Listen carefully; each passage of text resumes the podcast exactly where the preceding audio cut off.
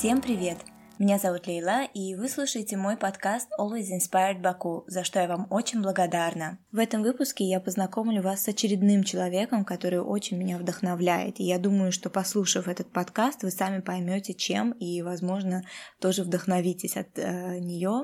Ее зовут Джамиля Мусаева, это моя близкая подруга, с которой я знакома уже лет семь, но сблизились мы относительно недавно, по-моему, года два как. И я еще раз понимаю, когда смотрю на нашу дружбу сейчас, что всему свое время. Я помню, как после нашего знакомства в далеком уже 2013 году мы столько раз пытались с ней увидеться, а, мы все время назначали какие-то встречи, но постоянно то у меня что-то не получалось, то у нее. И когда уже наша встреча полноценная произошла, сейчас оглядываясь назад, я понимаю, что мы с Джамилей увиделись и сблизились ровным счетом тогда, когда она нужна была мне в моей жизни, а я нужна была ей в ее. И ничего не происходит просто так, я в это очень верю, мне хочется в это верить, и всему действительно свое время. На примере нашего общения с Джамой я это очень прекрасно усвоила. Она мама двоих детишек, она работает в одной из интернациональных школ нашего города учителем. Она выпустила в прошлом году свою книгу по теме этикета. Джаму смело можно назвать полиглотом, она прекрасно разговаривает на разных языках, и мы затронем эту тему в нашем разговоре. А, мы также поговорим о таких вещах, как отношения с родителями, воспитание ее собственных детей, пострадовая депрессия. Я знаю, что эта тема очень а, близка многим женщинам, женщинам, кто через это проходил, но многие боятся об этом говорить. В целом наш разговор получился очень искренним, душевным и, самое главное, легким. Мне не хотелось, чтобы это было что-то наигранное, мне хотелось, чтобы этот разговор был ровно таким же, какой он у нас бывает обычно без микрофонов. Мы записывали этот подкаст в общественном месте, поэтому я заранее извиняюсь за то, что иногда мой микрофон улавливал какие-то посторонние фоновые звуки, и я очень надеюсь, что это никак не повлияет на ваше общее ощущение от данного выпуска, и вы сможете все равно прочувствовать и услышать э, темы, на которые мы с Джамилей разговаривали. Приятного прослушивания и большое вам спасибо. Джам, спасибо, что ты сегодня со мной. В первую очередь я хочу попросить тебя рассказать о себе немного. Кто ты и как ты сама себя видишь? А я Джамиля Мусаева, а, я мама двоих детей, а, автор книги по этикету, учительница и совладельца детского спортивного центра Джимбала. Окей, давай, давай начнем с того по порядку. Начнем с учебы. Я знаю, что ты училась за границей. Я хочу, чтобы ты рассказала немного об этом, потому что я знаю, что нас слушают те, кто учится вдали от дома и, возможно, узнают себя в твоих словах. Вот какие были плюсы, какие минусы, с какими ты трудностями сталкивалась? А, ну, начну с того, что я поступила в университет, когда мне было 16 лет. А, в то время моим сокурсникам уже по 18-19 лет было, то есть я была гораздо меньше их, а, чисто не только по ну, как сказать, не только возрастная такая разница, мне кажется, эмоциональная разница, то есть э, в эмоциональном интеллекте огромная разница. А, я выросла довольно-таки в традиционной азербайджанской семье, и покидая а, родину, мне было очень тяжело адаптироваться в американский быт, следить за своим бюджетом, научиться все вопросы решать самой, так как мы привыкли, что родители нас сильно опекают, э, когда мы живем с ними. А, но я благодарна родителям за то, что они поверили в меня и доверили это э, важное как бы решение мое и отпустили меня учиться так далеко. А, Ты училась я... в Америке? Да, я училась в Америке, я закончила университет Джордж Вашингтон, а, я закончила межотношения в Elliott School of International Affairs, это были самые лучшие, интересные, насыщенные годы в моей жизни. А, я, конечно, очень многому там научилась, а, увиделась и встретилась с очень многими интересными людьми, которые поменяли а, мое мышление во многом. Я, конечно, если меня спросят, я отпустила бы я свою дочку, я однозначно сказала бы да. То есть это стоит того? Однозначно. А расскажи, пожалуйста, чем ты занимаешься сейчас? Работаешь ли где-то? Да, я работаю в частной школе Oxbridge Academy. А, я преподаю там Business Foundation. Это та программа, по которой в дальнейшем школьники поступают в университеты в Англии. А, это я преподаю 12 классникам и 10 классникам. И седьмому классу я преподаю этикет. Классно, что ты сама начала тему этикета, потому что мой следующий вопрос как раз об этом. Ты написала на эту тему книгу. Почему именно эта тема? Что тебя в ней так э, затрагивает? А, я углублю свое детство. Когда я была маленькая, родители наняли для меня и брата учителя по этике и эстетике. Я с удовольствием посещала этот урок. А уже дальше, будучи в университете, мы проходили дипломатический протокол, и мне безумно нравился этот урок. И в дальнейшем, когда я начала искать книги по этикету, я просто не находила э, легко написанных, доступных книг, которые можно просто сидя на диване читать про этикет. Либо это были огромные томники 40-х э, годов, которые уже mm-hmm. устарели все эти правила, либо это были просто какие-то зарисовки банальных как бы э, правил, которые в принципе очень доступны и понятны всем. И мне хотелось написать что-то среднее, чтобы было э, как настольная книга у многих, э, чтобы можно было читать всей семьей. Там очень много картинок в книге, что легко читать и с ребенком, и самому. Кстати, вот стоит отметить, что картинки, иллюстрации в твоей книге тоже нарисованы азербайджанским иллюстратором. Я лично очень горжусь этим фактом, и э, мне очень приятно, что ты сама выбрала именно э, своего соотечественника вот в помощи подготовки этой книги. Да, однозначно, он очень талантливый парень. А, зовут его Рауф. Э, я ему благодарна за очень быструю и очень оперативную работу. Mm-hmm. Он, конечно, очень талантлив. А можешь посвятить меня и наших слушателей в процесс написания твоей книги? Вот получилось ли у тебя все с первого раза? Какие были трудности? Были ли они вообще? Трудности, безусловно, были.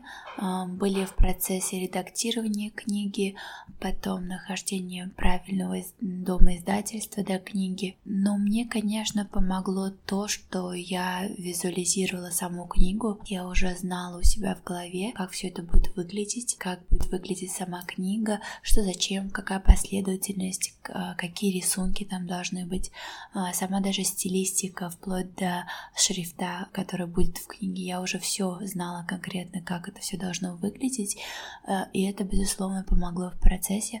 Э, когда я заказывала рисунки у Рауфа, я знала, чего я хочу, и это помогло э, ускорить сам процесс написания и издания книги. Книгу я написала за три месяца, может и меньше, но могла бы даже быстрее написать, но так как я ее писала дома, у меня два маленьких ребенка дома, я часто отвлекалась, и потом было довольно сложно собраться с мыслями и сесть э, за писание. Но я, в принципе, э, в общем, довольна результатом. А, мы смогли уложиться в срок. Я помню, когда мы с тобой отдельно обсуждали эту книгу, ты рассказывала о том, что на самом деле долго к этому шла, долго вынашивала эту мысль. Я знаю, что каждый из нас э, так или иначе страдает э, от этого, потому что хочет что-то сделать, но все время откладывает долгий ящик. Вот скажи мне, пожалуйста, как ты поборола это и как ты, наконец, э, грубо говоря, заставила себя сесть и уже сделать это?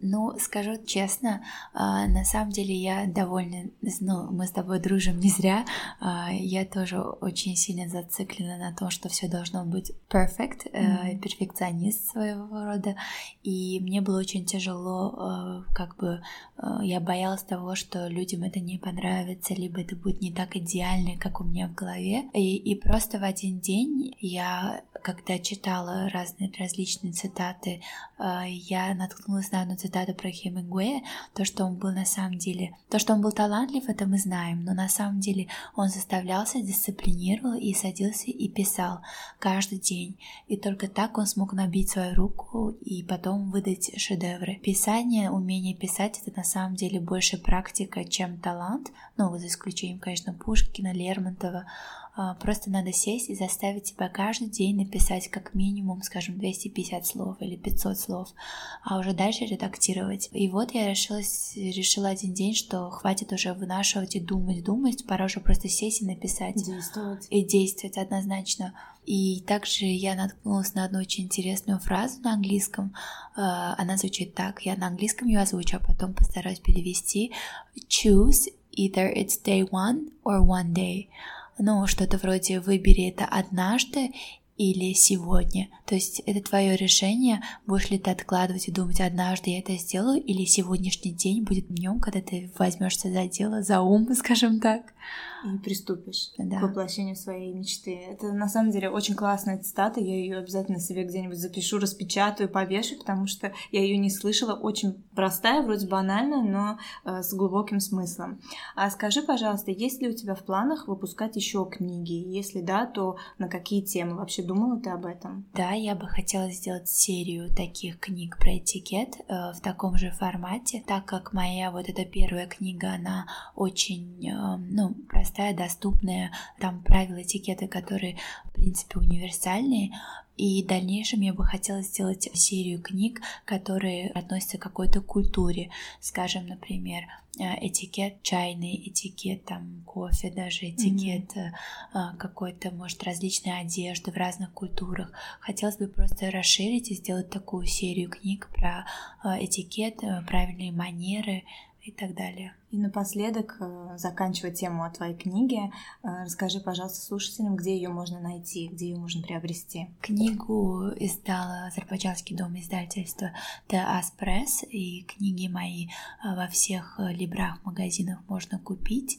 а также вы можете мне написать лично и получить от меня копию с подписью. Супер, отлично. А, Джама, можешь, пожалуйста, описать свой день? Вот есть ли у тебя какие-то особые ежедневные ритуалы? А, ну, наверное, это ритуал любой мамы. А, утро начинается с того, что детей готовишь в садик, в школу. Далее уже еду в школу, а, преподаю до четырех у меня занятия, потом еду за дочкой, забираю забираю ее, э, мы идем на разные кружки с ней, а, также веду ее в наш центр спортивный, э, детский спортивный центр Джимбала. А, она в неделю два раза там занимается гимнастикой. А, вот, а вечер провожу в кругу семьи, супруга, детей.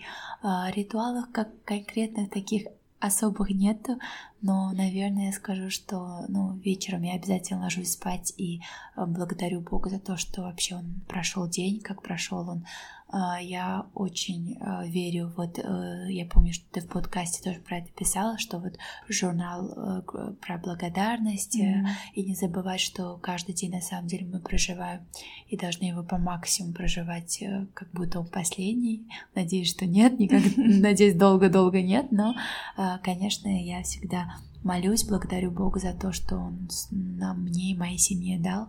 Это вот мой, скажем, такой секретный ритуал. Но уже не секретный. Уже не секретный, да. А расскажи, чем ты вдохновляешься? А, ну, мое первое вдохновление, наверное, это мои дети. А, ну, это банально, но все мамы это скажут.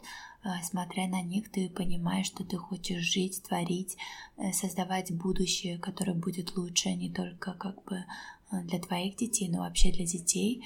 А, хочется сделать что-то позитивное, внести что-то позитивное, доброе в этот мир. Помимо этого, а, я очень люблю смотреть э, фильмы, люблю а, музыку, люблю смотреть твою инстаграм-страничку. Always inspired Baku. Мне на самом я очень, э, ну, как бы, если по векторной психологии посмотреть, я зрительник, и для меня очень важно смотреть на красивые картины.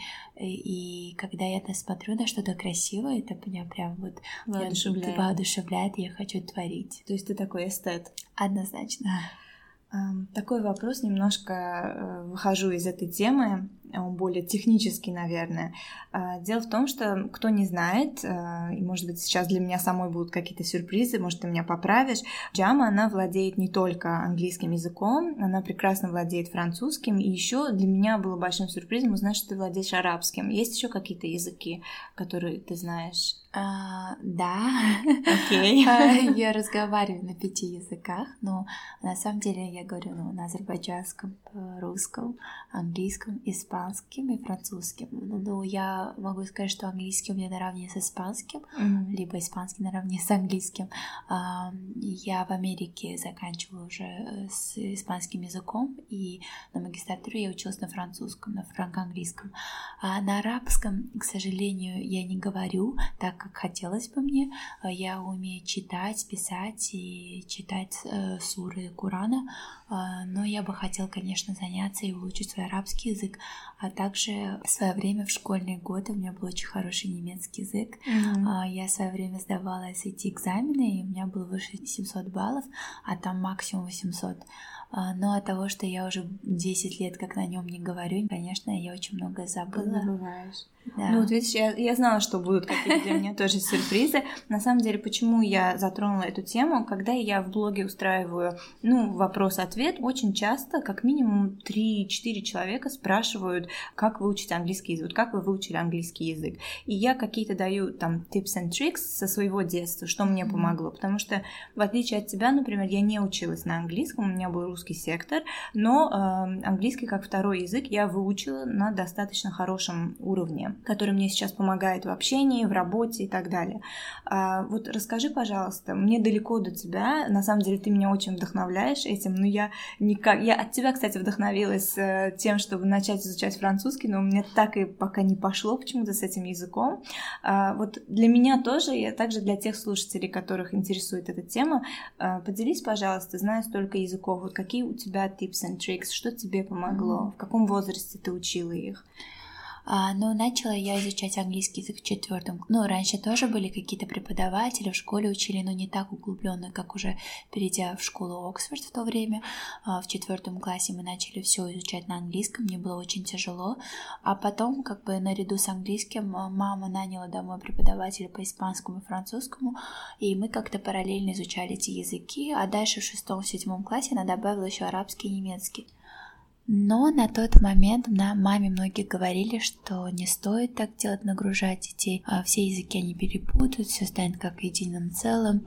А мама, конечно, никого не послушалась, и мы занимались, э, но единственным условием э, для учителей, которые, ну, мама поставила в тот момент, чтобы не было никаких домашних заданий. А, они приходили, мы просто смотрели какие-то передачи, слушали какие-то интервью, то есть урок проходил в интерактивной форме. И вот так э, мы просто занимались э, года 3-4 на постоянной основе. Язык как-то стал мне родным. Все очень как-то гармонично получилось. Я считаю, что вообще язык надо учить как ну, учат дети без книжек вначале, просто слушать, общаться. Если нет возможности общаться с языконосителем, говорить с тем, кто хорошо уже говорит. И вот так тихо-тихо набирать базу слов. Уже после того, как у тебя будет какой-то определенная база слов, и ты сможешь строить легкие предложения, можно уже взяться за книги и изучать досконально грамматику и так далее. А ты веришь э, вот, в самообучение? Если, например, нету времени или нету возможности материально специальный, вот нанимать педагогов. А может ли человек уже, мы не говорим о детях, мы говорим там наш возраст, чуть младше нас, а, взять и вот самому как бы выучить э, язык иностранный? Или ты думаешь сложнее? А, конечно, без преподавателя, который может тебя направить либо заставить, когда тебе самой неохота, а, учитель создает какую-то дисциплину. Но при желании я верю, что можно всему mm-hmm. научиться самому. Yeah, Тем более, что сейчас различные подкасты на разных языках, различные YouTube-видео не только про язык сам, можно любые сериалы смотреть с субтитрами и, в принципе, было бы желание. Вообще, мой любимый метод изучения языка — это через музыку. Mm-hmm. Я очень люблю как бы слушать лирику и понимать, могу ли я перевести. перевести. На... Я в детстве так делала. Я переводила песню Бритни Спирс да, на русский, сам слово в слово. А иногда, конечно, когда ты в детстве переводишь, ты совсем другой смысл понимаешь. Да, да, да, да. А уже когда старше становишься и понимаешь сленг языка, ты понимаешь, что там, конечно, был другой смысл. Я помню, иногда, что сейчас уже не вспомню, конечно, сами тексты, но я помню, что вот э, свое такое недопонимание, когда я переводила, и вот как ты говоришь, я какие-то сленговые слова, может быть, не понимала, на тот момент мне там лет 12, например, было. Я думаю, господи, что она поет, я не понимаю. Ну да, в принципе, до сих пор, э, если русскую попсу послушать, тоже не поймешь, о чем говорят. Да, да, да. Но помогает учить язык. Хочу немного поговорить о тебе как о матери. Ты э, уже неоднократно сама сказала, что ты мама двоих малышей. Вот скажи, пожалуйста, влияет это как-то на э, твое собственное внимание к себе? Ты э, уделяешь достаточно себе времени? И если да, сталкиваешься ли ты потом с чувством вины? А, да, э, благо у меня есть возможности, у меня есть помощь. Э, я очень благодарю семью за ту возможность, что бабушки, дедушки помогают. Э, мне есть няня. И я, потому что так как я работаю каждый день, мне приходится как бы попросить их о помощи. Но могу сказать одно, что э, уже когда ты становишься мамой, ты понимаешь, что ты несешь ответственность не только за себя, но и за людей, которых ты вводишь э, на будущее в общество. То есть это будущие граждане нашей страны, э, это будущие жители нашей планеты, и ты хочешь по максимуму сделать из них добросовестных, добрых, качественных людей, и я, безусловно, стала э, внимательнее относиться к тому, о чем я говорю, э, о том, как я мыслю, и, э, и за своим поведением стала больше, конечно, следить, особенно когда находишься вокруг детей, потому что они как губки, они все впитывают, все mm-hmm. слышат и повторяют за тобой.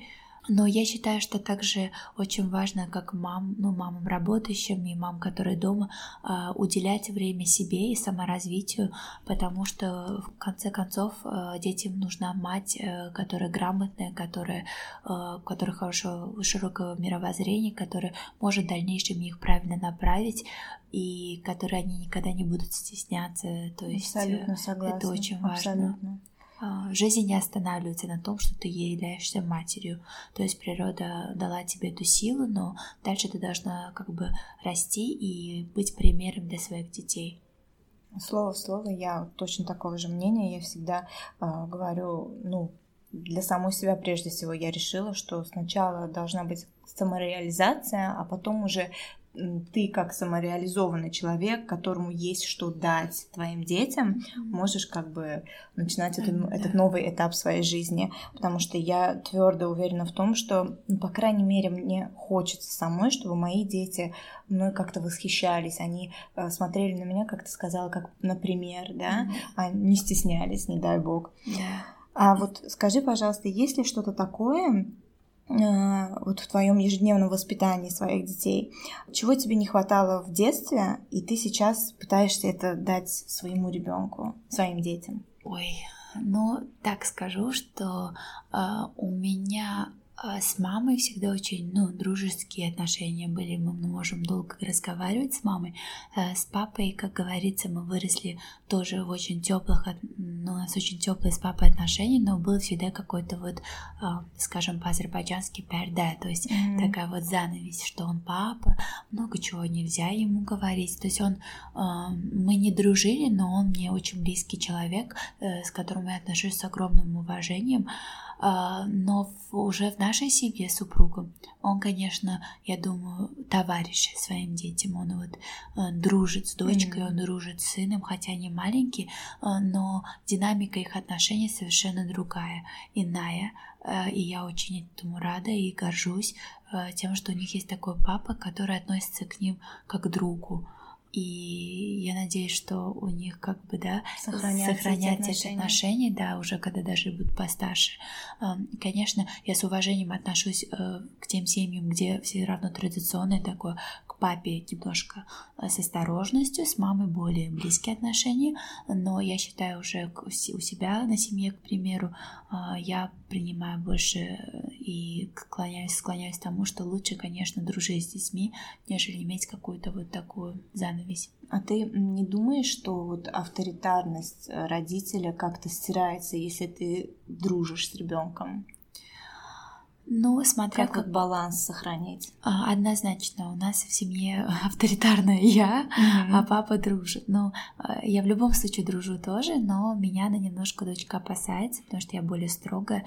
Но я считаю, что э, а, все-таки, если мы смотрим уже 20 лет спустя, 30 лет спустя, когда уже эта авторитарность совершенно не нужна, все-таки по жизни тебе нужны нужна опора, угу. а не не, не человек, не, который ты боишься. Который ты боишься, да. да. Конечно, очень хорошо, когда ты веришь, доверяешь и полностью можешь раскрыться родителям, потому что авторитарность, она все-таки создает какую-то дистанцию. Уже спустя 20 лет а, то, что ты, например, в детстве мог бы не боясь сказать отцу, а, через 20 лет ты уже, если не привык это делать, ты никогда этого не угу. сделаешь. И раскрыть это потом очень тяжело. Ну, я считаю, что строгость дисциплина должна быть, но главнее всего, конечно, любовь и дружеские отношения. А вот если задать вопрос немножко наоборот, было ли что-то такое у тебя в детстве, чего ты никогда не повторишь со своим ребенком? Ой, нет. а, но не знаю. Я в этом плане очень счастлива, что у меня были очень добрые и теплые отношения с родителями. В принципе, я бы, наверное, ничего не поменяла, разве что э, хотелось бы иметь э, более э, открытые отношения э, с отцом, без какой-то, наверное, занавеси. Угу. А что для тебя самое сложное в воспитании твоих детей? Ну, найти баланс. Однозначно mm. найти баланс между тем, чтобы быть строгим родителем, которому дети проявляют уважение, и тем не менее иметь очень дружеские, открытые отношения. Вот это очень тяжело уловить. Ты сталкивалась с э, послеродовой депрессией? Да, сталкивалась. Как ты с ней боролась? В чем она проявлялась? Но у меня очень тяжело прошли роды. А, я изначально хотела сама родить, у меня не получилось, и меня взяли на кесарево сечение, операцию. Я не была готова к этому, и на меня это очень сильно повлияло. Это мы говорим о первом ребенке. Да. Угу. У меня как раз и послеродовая депрессия была после первого ребенка. А, после второго у меня этого не было, и мне кажется, в этом помогло, э, помогло то, что у меня уже был первый ребенок, mm-hmm. и она просто не дала мне впасть в эту депрессию. Mm-hmm.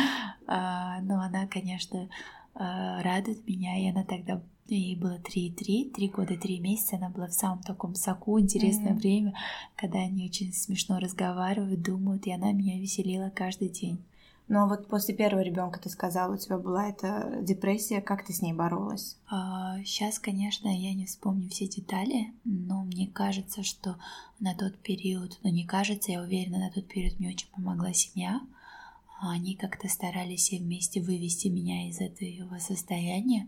А, а уже дальше а, просто помню, что как ребенок, как она стала взрослеть, ну уже ей там 7-8 месяцев, она уже огукает, реагирует. Mm-hmm. Вот, вот это состояние, вот, вот эта взаимосвязь, она, конечно, меня вывела из э, послеродовой депрессии. Она у меня была недолгая, но была довольно, мне кажется, а, ну, на тот момент мне казалось, что она глубокая. Ничего тебя не радует, у тебя какое-то состояние такой апатии, mm-hmm. немножко, ну, не знаю, что дальше делать по жизни. А, это, конечно, серьезное, мне кажется, а, не проблема, скажу, но это серьезное состояние такое, к которому надо очень внимательно относиться и понимать, что это нормально и ничего, и ничего странного с тобой не происходит. Очень многие впадают в это, но, а, конечно, помогает тогда семья, любовь, опора. На самом деле действительно очень важно, чтобы твое такое состояние не воспринимали как а, ну, просто какой-то усталость или там побеситься и успокоиться. А, это действительно есть даже, по-моему, такой диагноз официальный да, послеродовая депрессия. Это имеет место быть. И сами женщины тоже, как ты сказала, должны понимать, что это не так, что с ними что-то не то. Mm-hmm. Это нормально, через это можно пройти. У меня была подруга, которая вот тоже у нее у нее началась депрессия из-за того, что была послеродовая депрессия, потому что она как раз-таки себя винила, что что я такая за мать, почему меня ничего не радует и так далее. И это очень важно, чтобы э, не было таких мыслей, что как бы это все пройдет. Да, просто надо понимать, что надо более милосердно относиться к себе, и это милосердие должно быть в первую очередь со стороны семьи, то есть это не какой-то каприз девушки, которая только родила, надо понимать, что она проходит через очень много чего, чисто эмоционально, на фоне гормонов, и когда они э, с любовью и с опорой относятся к тебе, дают тебе ту опору, которую ты нуждаешься, тихо-тихо ты выходишь с этого состояния. У меня недавно был случай такой с э, одной знакомой. Я сделала ей комплимент, что она очень классно выглядит. К слову, у нее двое детей. А, но так получилось, что обоих э, детишек она рожала путем кесарево сечения. И, в общем, она в прекрасной форме сейчас. Я сделала ей комплимент, и она э, просто чуть ли не дралась со мной за этот комплимент. Возьми его обратно, я выгляжу абсолютно не так, как мне хочется все не то, все не так. И я ей сказала такую фразу, что слушай, ты выглядишь прекрасно, ты мама двоих детей, ты родила двоих детей, прошла через такой э, и физический, и моральный стресс. А, почему ты так к себе строга? На что она мне сказала, что да ладно, у меня всего лишь было кесарево сечение, а, я не считаю это подвигом, и вообще у меня нет ощущения, что вот я подарила жизнь. У меня просто была операция, и мы вот после этого, это буквально был разговор такой, я проходила мимо, сделала ей комплимент и должна была идти дальше. И когда она мне это сказала, мы реально с ней сели, я начала прям ее обрабатывать. Я говорю, как ты можешь так говорить? Вот откуда у женщин такое э, недооценивание себя и своего это действительно же подвиг. Ну и что кесарка, не кесарка? Ты подарила, ты привела в этот мир новую жизнь. Как можно это недооценивать? Вот скажи, пожалуйста, было ли у тебя такое? Мне кажется, что я очень похожа на твою коллегу в этом плане, mm-hmm. а, потому что вот а, мне кажется, моя а, первая пострадовая депрессия была именно связана с тем, что я была настроена на то, что я буду сама рожать. В итоге не получилось, и меня взяли на экстренное кесарево сечение. И уже проснувшись после операции, мне просто вот, вот обвалились руки и ноги, и я себя чувствовала вообще ну, негодной. Мне казалось, что как я не смогла родить, вот почему я не смогла родить. А, и очень долго я задавалась этот вопрос, и мне было очень тяжело как бы бороться с тем, что это была не я сама, грубо говоря, просто операция. А, но, конечно, годы прошли, и как-то уже родив, ну, опять же, пройдя операцию кесарево сечения второй mm-hmm. раз с малышом, с сыном, я уже как-то пришла в себя, и я понимаю, что в мире очень многие так рожают, и здесь ничего постыдного нету, и э, разницы нету, каким методом ты рожала. Главное, ребенок здоров, мама здорова, и все хорошо. Мне кажется, сам факт того, что у женщины есть возможность вынашивать в себе, то есть начинать внутри себя новую жизнь, вынашивать ее в себе 9 месяцев, проходить через, опять-таки, и физический стресс, и моральный стресс, потому что твое тело на твоих глазах меняется, у тебя какие-то новые потребности, у тебя гормоны, миллион всего. Хотя бы только это уже должно тебя у себя самой в глазах как-то возвышать, наверное, а мы почему-то наоборот себя вот еще больше гнобим. Мне кажется, что огромное влияние на, на это всем играет, конечно, общество. А, сейчас же есть такие вот хейтеры, которые, mm-hmm. ну, люди, которые ненавистники всего, которые либо если ты сама не кормишь, то ты не мать, mm-hmm. если ты сама не родила, то ты не мать. И, к сожалению, что очень часто меня огорчает, это сами же женщины, которые нападают на других женщин. Других женщин да. За У меня, то, кстати, чуть позже, извините, перебью, да. есть как раз вопрос на эту тему.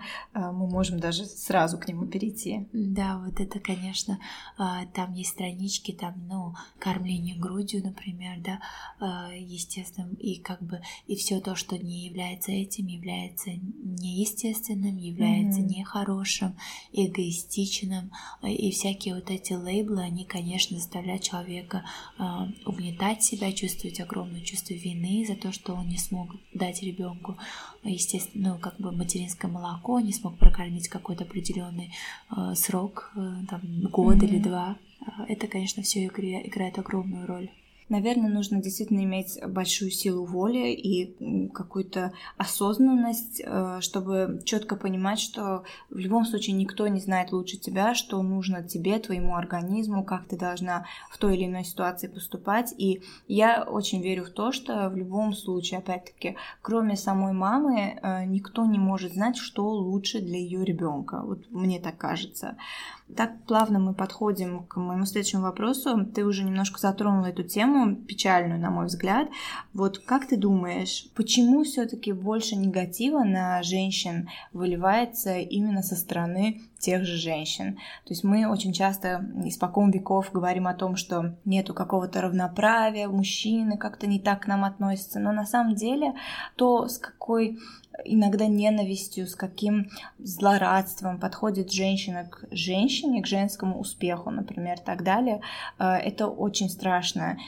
Как ты думаешь, почему так и улучшится ли это когда-либо? Э, честно говоря, я даже не знаю, откуда это все исходит. Э, возможно, многие говорят, что женщины сами по себе завистливые, возможно, это и является как бы одна из причин, но я, конечно, не люблю в это верить, не люблю такие стереотипы. А, я просто думаю, что вообще э, с социальным медиа и с Инстаграмом, с появлением Фейсбука и так далее, а, все проживают в какой-то да, борьбе за то быть самым красивым, самым идеальным, самым стройным, самым умным, самым успешным. А, и, конечно, мы просто должны понимать, что это картины, и это нереальная жизнь. За каждым успехом стоит очень много труда, а, за каждой красотой стоит очень много ухода. Ну, я надеюсь, что, конечно, это все исправится. А, и, конечно, есть, подмечу, хорошие стороны социальную медиа. Я считаю, что очень много девушек начали друг друга поддерживать, в периоды каких-то сложностей, какие-то даже предприниматели ну, небольших бизнесов начали друг другу помогать, какие-то коллаборации делать. Э, ну, даже мы с тобой как встретились, как бы, да, тоже mm-hmm. имела какую-то роль. Потом социальное общение через какие-то платформы, то есть помогать друг другу, приподнимать друг друга. Mm-hmm. Вот то, что ты меня сегодня пригласил на этот подкаст, я благодарна тебе безумно. Ты уделила мне время свое. Это взаимно. И спасибо большое. И как бы ты теперь ознакомливаешь свою аудиторию со мной и поддерживаешь меня, и не только меня, очень много других девушек. А, я благодарна тебе, и я надеюсь, что эта тенденция вообще будет э, ну, всемирной, и девушки, женщины прекратят друг друга критиковать и вводить какие-то рамки. Угу. Вот ты сама по себе, на самом деле, э, я, мы уже дружим там знакомы много лет, но дружим, наверное, два года где-то, да, так близко. Эм, и я за тобой заметила качество, которое я в тебе очень ценю, очень люблю тебя за это. Спасибо. Ты никогда не скупишься на добрые слова. Вот э, для тех, кто Джаму не знает, могу сказать, ты можешь с ней разговаривать вообще на какие-то отдаленные темы, и вдруг э, в середину этого разговора она резко может ставить какой-то комплимент или твоей внешности, тому, как ты сегодня выглядишь, или же какому-то твоему действию. Вот ей, если она резко что-то вспомнит, она обязательно, пока не забыла, сделает тебе на эту тему комплимент. Спасибо. И на самом деле таких людей очень мало, потому что, как правило, почему-то наше вообще общество очень закрытое мы скупимся на те же самые комплименты, на добрые слова. Кто-то просто к этому не привык, а кто-то думает, что ну ничего не изменится от того, что я так скажу. Да, Может быть, миллион позитивных мыслей у нас проносится в голове, но мы их очень редко озвучиваем. И я, кстати, вот у тебя, я всегда говорю, что э, у меня вот один из выпусков о вдохновении есть, и где я говорю, что я стараюсь окружать себя людьми, которые меня вдохновляют, от которых я чему-то учусь. Вот ты меня вдохновляешь, и от Спасибо. тебя я учусь вот этому качеству. После тебя, можно сказать, я начала еще больше как-то пытаться пересилить вот эту тоже свою где-то закрытость и вставлять какие-то комплименты, вводить этим в ступор других людей, потому что помимо того, что наши не умеют делать, к сожалению, э, в большинстве комплименты, они еще и не умеют их принимать. Это мы уже обсудили немного. Так вот, мой вопрос в том, что вот это твое качество, ты его в себе развила с возрастом или ты с детства такая? Не знаю, с детства ли, не помню себя, если честно, как я в детстве поступала, но, наверное, уже осознанную жизнь как-то... Э, я, я обычно очень прямолинейный человек, э, возможно, это не всегда и хорошо, я окружаю себя только теми людьми, которые мне реально нравятся, и я не подпускаю многих к себе.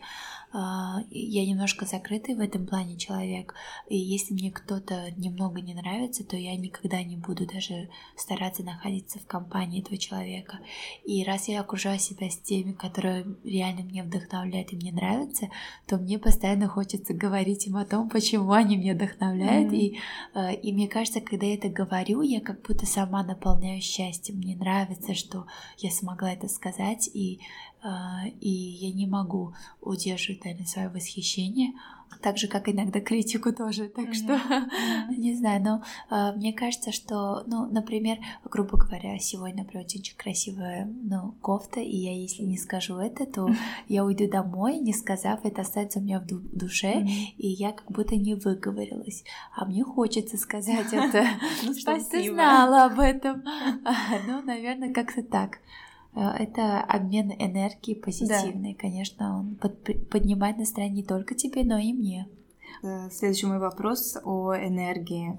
Э, веришь, ну, учитывая то, что уже это сказала, скорее всего, да, но вот веришь ты вот в силу энергии, в силу мысли, в силу Вселенной? Ты, тебе вот вообще близки эти темы? Однозначно, я вот очень сильно верю в то, что мысли материализуются, и не только мысли, а вот, скажем, такое внутреннее чувство уверенности во в чем-то, в какой-то идее. Э, вот я изначально говорила о своей книге, как я визуализировала и знала, как она будет выглядеть. Mm-hmm. И прям чувствовала, как трогаю ее обложку, как чувствую ее странички. Мне кажется, вот когда у тебя есть такая уверенность и э, мысль, которая вот так сильно дает тебе энергию, как бы э, воспроизвести ее в жизнь, воплотить ее в жизнь, а, у меня такие случаи часто бывали по жизни. А, я помню, я тебе рассказывала, вот наша встреча с мамой Тимати Симоной, а, улетев в Москву на день рождения племянника, я взяла с собой две копии книги, я была уверена, что я встречу Симону, и я прям видела, как я передаю эту книгу. И так получилось, что мы буквально пару часов до того, как пойти в ресторан, который называется Краба Кутаба, мы поменяли свою резервацию на Рибамбель, мы подъезжаем, за заходим в заведение, и там за столом сидит Симона со своей внучкой. А и... у тебя книга с собой. Да, и у меня одна копия книги со мной, и я прям захожу, и мне вот наша невеста говорит, что «А, ты знаешь, Симона вот здесь. Я говорю, я знала, что она будет здесь. Mm-hmm. Я прям вытаскиваю копию своей книги, подписываю, подхожу к ней, передаю ей и это часто со мной такое случалось, и чем больше я в это верю, чем чаще это со мной происходит. А, вот приведу еще один второй пример. Недавно я участвовала в очень престижной программе в Оксфорде, в университете в Оксфорде это происходило, и меня пригласили ну, дать такую лекцию про этикет очень высокопоставленным лицам а, ну, семье такой королевской Саудовской Аравии. К сожалению, не могу произнести mm-hmm. имен и сказать, кто они были, но я очень хотела, чтобы моя книга попала на этот рынок и к людям, которые могут посмотреть эту книгу, заценить ее. И вот реально я попадаю туда, в такое общество, где я передаю свои книги этим людям. И мне, конечно, э, после того, как я это сделала, я вот сидела такая в ступоре, что неужели это произошло? Я только летом это хотела сделать, и уже не спустя 6 месяцев mm-hmm. эти книги оказываются в руках таких высокопоставленных людей этой страны. Конечно, было очень приятно. Я верю однозначно, что мысли материализуются. Но мысли материализуются как? Вот смотри, ты веришь в то, что нужно просто очень много думать, визуализировать чисто вот у себя в голове, или же все-таки какие-то другие техники должны быть при этом? То есть мы с тобой обсуждали письменную практику немного. Mm-hmm. Есть такое понятие аффирмации. Да. Во многих там тех же самых марафонах и так далее тебя агитируют на то, что вот ты должен прописывать свои аффирмации. Для тех, кто не знает, аффирмации это какие-то положительные установки. Например, там ты хочешь какой-то дом, и ты пишешь о том, что вот у меня уже есть этот дом, он уже появился, описываешь его и так да. далее, и делаешь это систематично. Вот ты веришь в такое, или же ты считаешь это уже условности, это не обязательно, нужно просто внутри знать? А, но зависит, конечно, от идеи. Есть такая вот внутренняя интуиция, вот когда тебе просто вот ты чувствуешь, что это будет, и ты вообще не колеблешься, тебе даже не надо это написать, потому что ты настолько внутренне ощущаешь это на уровне, на английском это называется gut feeling, mm-hmm. когда вот чувство у тебя прямо вот в кишках, ну, скажем так, а ты прям не сердцем, но и кишками прям чувствуешь трепет такой, что mm-hmm. вот это точно произойдет.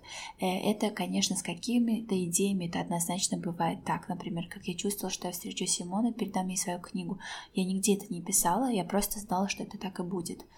А есть, конечно, идеи, которые тебе прям очень хочется, но ты пока душой и кишками это не чувствуешь. Ты еще не там. Ты еще не там, но ты очень хочешь быть там. И я тогда, конечно, очень верю в то, что то, что ты пишешь на бумаге, тут говорит, написано берем, не вырубишь топором. Mm-hmm. Вот, не зря это было сказано. На самом деле, когда ты что-то пишешь, ты как будто э, впитываешь в себя эту информацию, и когда ты ее впитываешь, ты ее начинаешь уже переживать, и тогда начинаются вот эти чувства.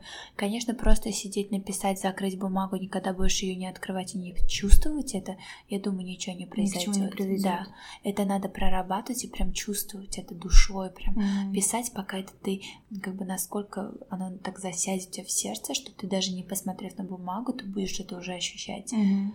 Все-таки, мне кажется, здесь играет огромную роль и энергия тоже, вот внутреннее притяжение какой-то мысли. Интересно. Ну, я согласна с тобой. У нас с тобой одинаковые взгляды на этот счет. А, у меня последний, на самом деле, вопрос. Печально. А, да, но мне кажется, у нас получился очень классный подкаст, и он многим Спасибо. будет полезен. Ты, как я уже сказала, довольно а, именно что вдохновляющая, воздушная очень личность. И мне кажется, вот даже Спасибо. с- сквозь этот микрофон, сквозь там наушники, это можно будет почувствовать, не просто пообщавшись с тобой вживую. Не у всех Благодарю. есть такая привилегия, как у меня.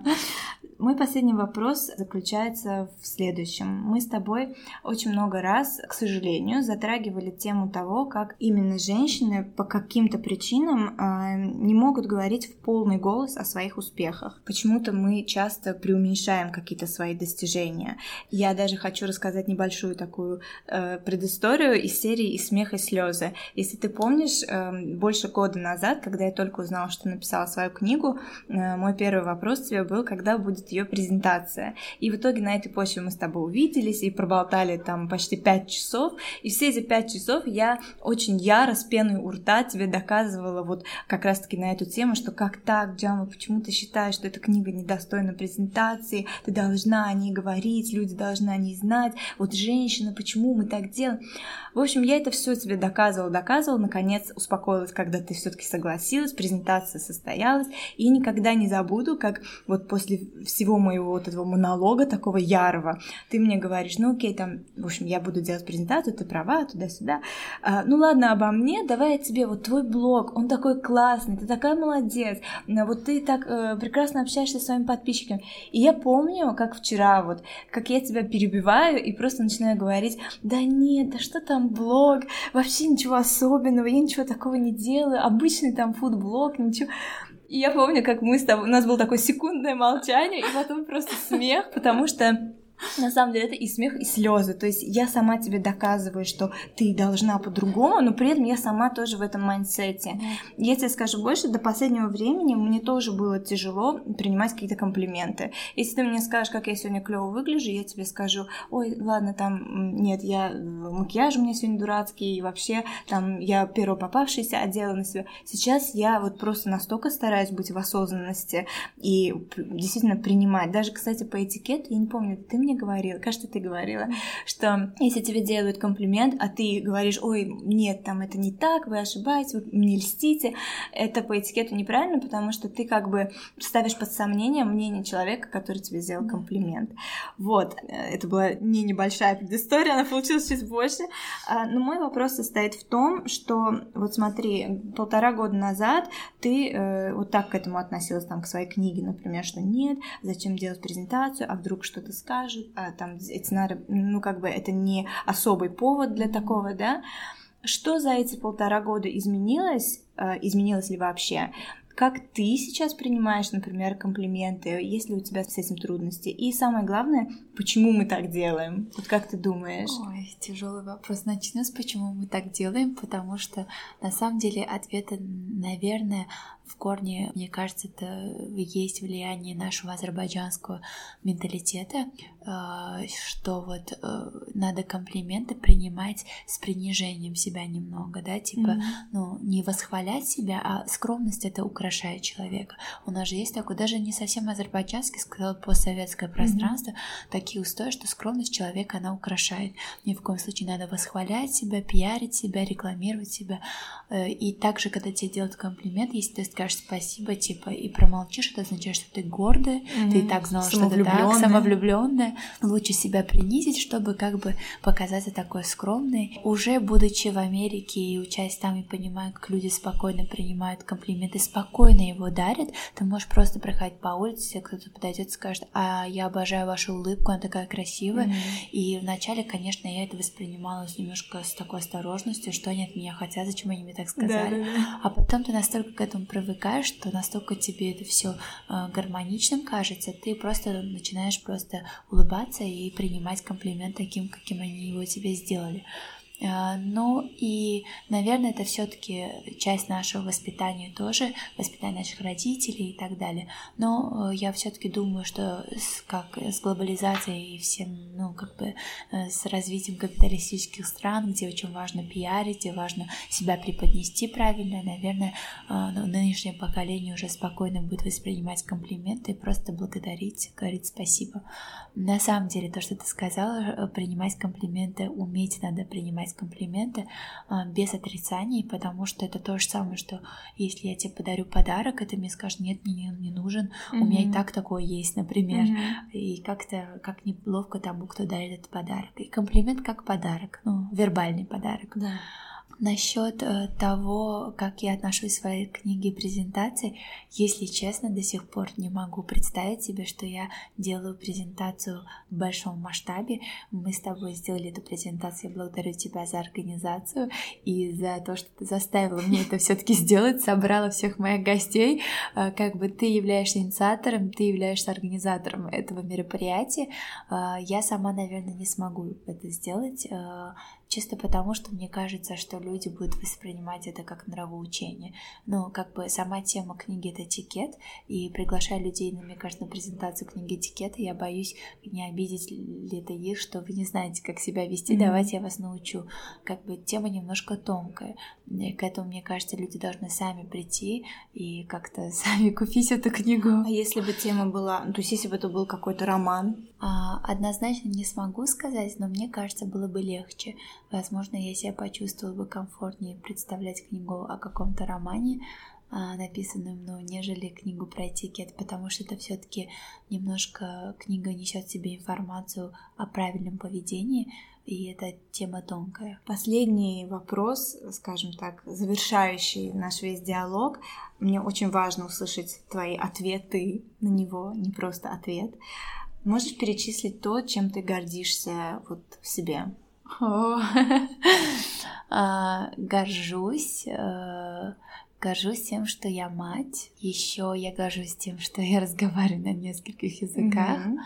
Я прям вижу, как ты смущаешься. И вот именно этим вопросом я и в предыдущем первом своем интервью героине задала этот вопрос. Я собираюсь его задавать всем, потому что вот возвращаясь к теме того, как мы э, со скромностью, то есть мы не можем говорить о своих успехах, мне хочется это немножко поломать. Mm-hmm. И я прям вижу, как тем, кому я задаю этот вопрос, им сложно. А, на самом деле, да, сложно, да, нелегко. Но а, я горжусь тем, что я совладелица детского первого в Азербайджане, пока единственного спортивного центра э, Джимбала. Э, мы создали все с нуля и смогли перенести мировую концепцию в Азербайджан. Это было нелегкое дело, но мы это сделали с нашим партнером Алиной. Тоже две девушки, получается, взяли на себя эту mm-hmm. ношу и сделали это. Э, я горжусь своей книгой, горжусь своими студентами, которые хорошо начали ну, учиться, показывают какие-то результаты на мировых ну, э, конференциях. Мы вот в январе были на Гарвардской ты конференции. Ты гордишься своими учениками? Или ты гордишься тем, что ты как-то сподвигла их на то, что они начали давай называть своими именами все. А, ну, наверное, я горжусь э, собой как учительницей, то, что я смогла их э, ну, раскрыть, показать им их потенциал, потому что потенциал, он в них как бы заложен, не во мне, но я смогла его раскрыть как учительница. Вот, горжусь этим. Ну, горжусь, наверное. Чем еще? Друзьями своими. Нет, это уже не считается. Ты должна тогда переформулировать то, что ты хочешь сказать. Ты гордишься тем, э, что ты такой-то человек, что ты притягиваешь, например, хороших друзей, там хороших людей рядом, допустим, как ну, вариант. Да, я бы, конечно, начала с того, что я горжусь своей семьей, а, горжусь своим супругом, семьей своего супруга, но это, конечно, наверное, больше судьба, да, она как бы боком начертанные люди, наверное, как-то... Ну, помимо того, что, окей, может быть, это судьба, каждый верит, в, мне кажется, в этом плане в разное, но мне кажется, что помимо этого это еще и твой выбор. Ну да, горжусь, горжусь, но родители как-то не выбирают, наверное, горжусь тем, что... Если, ну, если про родителей, да. то да. А... Мне кажется, еще тебе стоит гордиться тем, что я думаю, что это важно, то, что ты не проходишь мимо того, что твои родители построили с вами, да. с тобой, с твоим да. братом. Да. Есть люди, которые, ну, это как должное да. воспринимают. Да. А ты об этом говоришь, ты это замечаешь, ты что-то имплементируешь сейчас в воспитании своих детей. Да. Мне кажется, этим стоит гордиться. Да, да, я горжусь, я горжусь выбором своего сопутника по жизни, горжусь э, его успехами тоже, но они как бы не мои, но мне кажется, что мы как семья разделяем mm-hmm. все-таки, да, а, мой успех, его успех, его успех, мой успех, мы друг друга мотивируем, горжусь этим отношениями, да, э, с его семьей, с мамой, а, горжусь э, что же я еще такое умею? А, ну, горжусь тем, что неплохо танцую. Да, кстати. Да. Кстати, мы совсем даже об этом в твоем навыке не поговорили. Обожаю танцевать, горжусь тем, что умею хорошо танцевать.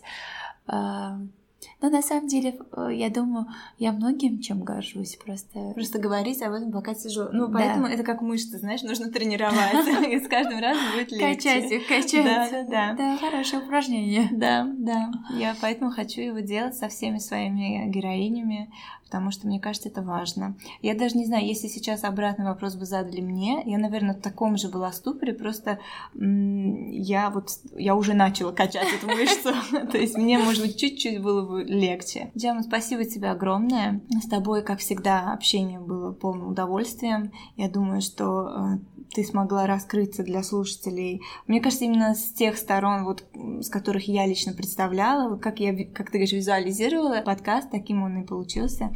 А, благодарю тебя за твое время, за твою искренность, а, за то, что поделилась своим опытом в абсолютно разных сферах. И э, спасибо. А я тоже, в свою очередь, хочу тебя поблагодарить. А, огромное тебе спасибо за то, что ты пригласила меня на этот подкаст. Ты знаешь, что я номер один фанат. Я слушаю все твои выпуски, смотрю все твои посты на Инстаграме. А, и я на самом деле вдохновляюсь тем, что ты делаешь.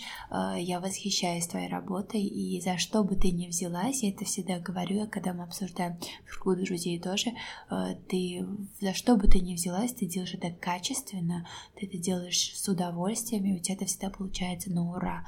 Вот как-то гармонично, несмотря на все эти вот э, трюки, которые инстаг-блогеры пользуются, то есть ты ничем не пользуешься, у тебя как-то гармонично набирается публика, люди стремятся э, к общению с тобой, и мне, конечно, безумно приятно тот факт, что ты всегда поддерживаешь девушек э, и часто делишься страничками каких-то известных тоже блогеров, и на своей Always Inspired Baku, и на страничке Always Hungry Baku ты постилась про рестораны, помогаешь им тоже, в принципе, да, то есть ты критик, но, в принципе, люди тоже, смотря на твои посты, идут и посещают эти места, и за то, что ты приглашаешь людей на свой подкаст, ну, я первая, одна из первых, mm-hmm. уже вторая, ну, да, я уверена, что дальше тоже пойдут э, девушки успешные, надеюсь, может, и мужчины тоже, но ты... В плане, да. да. но ты как бы поддерживаешь всегда людей, и это делаешь действиями, а не только на словах. Я тебя благодарю. Спасибо, Спасибо тебе огромное. Спасибо. Thank you.